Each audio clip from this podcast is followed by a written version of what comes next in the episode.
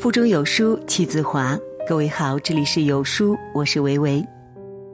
知乎上曾有一个提问，说为什么年纪越大越不愿交朋友？其中一个高赞回答是：因为年纪越大越能分辨出什么是真朋友，什么是假交情，深有体会。年轻时以为五湖四海皆兄弟，人人都是一片真心，待见过的人越多，经历的事越多。才明白，朋友就像是人民币，有真有假。更明白了那句“时间识人，落难识心”。关于什么是真正的朋友，记忆犹新的是复旦大学陈果老师曾提出的“朋友无用论”。在他看来，真正的朋友是无用的。复旦的精神是自由而无用的灵魂，而这个无用。就是无功利之用，交朋友也如是，并不是因为朋友有用，不是为了利用对方，我们才去结交。深表赞同。任何建立在功利目的之上的关系，必定经不起考验，也自然不会长久。就像北宋的范仲淹，仕途得意时门庭若市，后因主张改革惹怒了朝廷，被贬颍州。当他离京时，平日和他交好的官员朋友们唯恐被打成同党，纷纷避而远之。唯有一位叫王志的官员，即使卧病在床，仍然坚持起身，将范仲淹送到城外。正应了古人那句非常经典的话：“以利相交，利尽则散；以势相交，势去则清；以权相交，权失则弃。”以义相交，地久天长。始于无用的友情，才能经得起大浪淘沙、青山不改、绿水长流。真正的朋友到底是什么样子呢？大概就是：我高朋满座，你不攀附；我成功得意，你不嫉妒；我一无所有，你不轻视；我落魄潦倒，你不离弃。彼此不以利益缠绕，简单纯粹，只因天性相投，真心相交。作家卢思浩曾说：“人与人的距离有多远呢？你的世界正电闪雷鸣，他却一点声响也听不到。但也不用太难过，因为我们终会遇到理解，或许不多，但胜在身后。确实如此，世间总有人，当你遇到了。”就明白了那句“蓬门今始为君开”。电影《真情世界》当中，德斯特在一次输血当中不幸感染艾滋病，从此和妈妈一起被小镇的居民们孤立。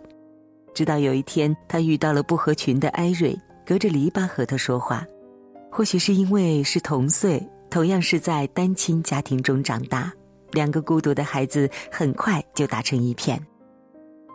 艾瑞没有同世俗一样对艾滋病恐惧回避，反而下定决心要帮助德斯特治好病。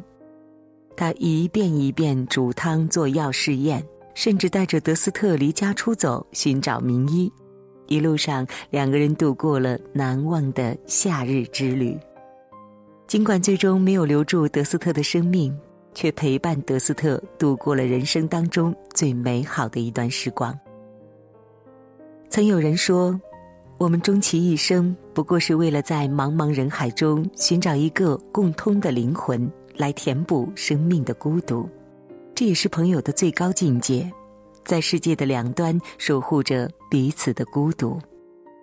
当你言不由衷时，他总能洞悉你心里的悲欢；当你欲言又止时，他总能读懂你的沉默。他或许不会说太多好听的话。却总是能够在你需要的时候默默陪着你，不为索取，不为回报。正如陈果老师说的，人之所以交朋友，是为了奉献与爱。为什么愿意去爱呢？因为这个人让你感受到了一种精神上从未有过的默契感。他不是你的亲人，没有血缘关系。但是你跟他碰撞出了精神上的默契，因为有他的存在，让你在这个世界上不再寂寞，不再孤独。真正的朋友到底是什么样子的？大概就像《真情世界》里的一句影评所说的：“因为遇见你，我才没有在漆黑和寒冷中度过这短暂的一生；也因为遇见你，我才无惧这十亿光年的孤单旅途。”记得曾有人说，友情中最扎心的是，你有十块钱给了他九块，却不如别人有一百块给了他五十块；最让人寒心的是，你帮过他十次，仅有一次无法帮助，他就与你反目成仇。的确如此，很多时候，朋友之间常常因为彼此亲密无间，久而久之，就将对方的付出视作理所当然。忘记了对方的好，最后遗憾收场。想起作者张岑曦写过的一句话：“对方不指望你的回报，那是对方的大德；但是你不回报，反而恩将仇报，那是你的缺德。”朋友之间也是如此，不要让人性中的弱点寒了对方的心。记得曾经看过沙漠中两个朋友的故事。当他被朋友打了耳光，他选择写在沙子上；而当他掉入沃野，生命堪忧，被朋友救起，他选择刻在石头上。他说：“朋友都会有无心之过，当被朋友伤害时，写在容易忘记的地方，让风抹去。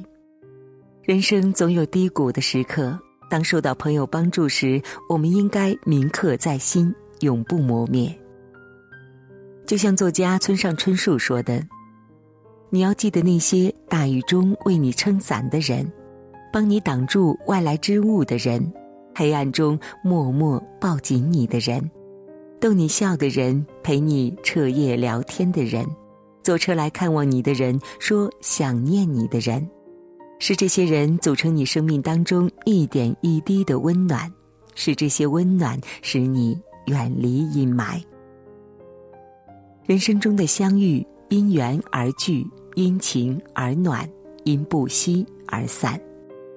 真正的朋友是什么样子呢？必定是懂得拥有时彼此感恩与珍惜，将心比心，双方宽容和理解，以心换心，像活水一般你来我往，清澈透明，在岁月中温润流长。人越往后走，越能体会到。世间缘分大多稀薄，遇到的很多人，最后都不过是清晨浊水，后会无期。与此同时，我们也明白了，一生当中重要的不是拥有很多朋友，而是时间最终留下了几个真正的朋友。他们或许不是最先遇到的，也不是认识最久的，而是那个来了以后再也没有离开的人。他们或许没有常常陪伴在身边，没有频繁热切的联络，却始终与你同在，给予你温暖和力量。生命百转千回，世事万般流转，人生最感动的莫过于很多年后一回头，仍有人为你守候，陪伴我们走了一程的朋友，谢谢老天，愿意陪我们走一生的朋友，谢谢他们。